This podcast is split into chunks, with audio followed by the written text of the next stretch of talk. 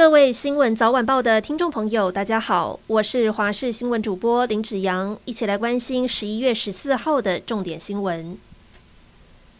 美国总统拜登与中国国家主席习近平今天在印尼巴厘岛举行众所瞩目的拜习会，两人在傍晚五点半左右已经见面。这是拜登首次以美国总统的身份和习近平举行实体的会议。外界预料两人将谈论到台海，另外还有乌俄以及气候等相关的议题。而在拜习会结束之后，拜登预定在晚间九点半召开记者会。外媒大多预估这一次的会面可能不会有实质的成果，目的只是在避免美中关系进一步的恶化。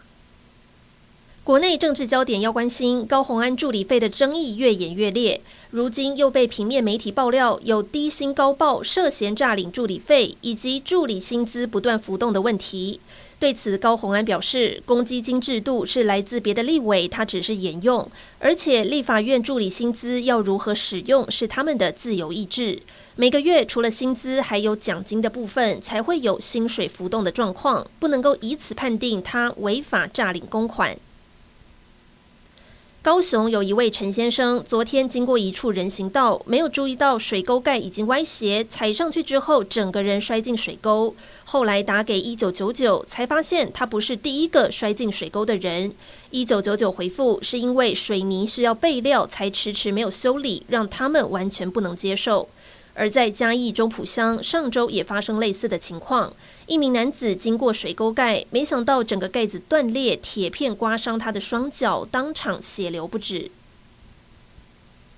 台北市长柯文哲今天宣布，十月十六号当天，北市全部堤外停车场内受到泥沙台风影响，导致车辆泡水受损的民众，给予每辆汽车两万元、机车两千元的慰助金，即日起到十二月十五号都能够申请。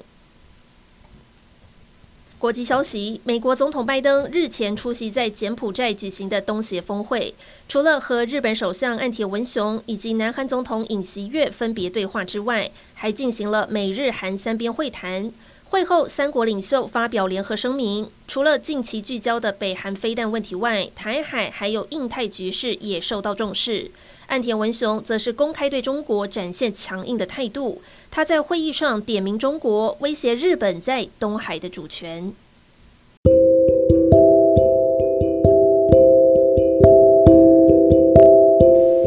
以上就是这一节新闻内容，感谢您的收听，我们下次再会。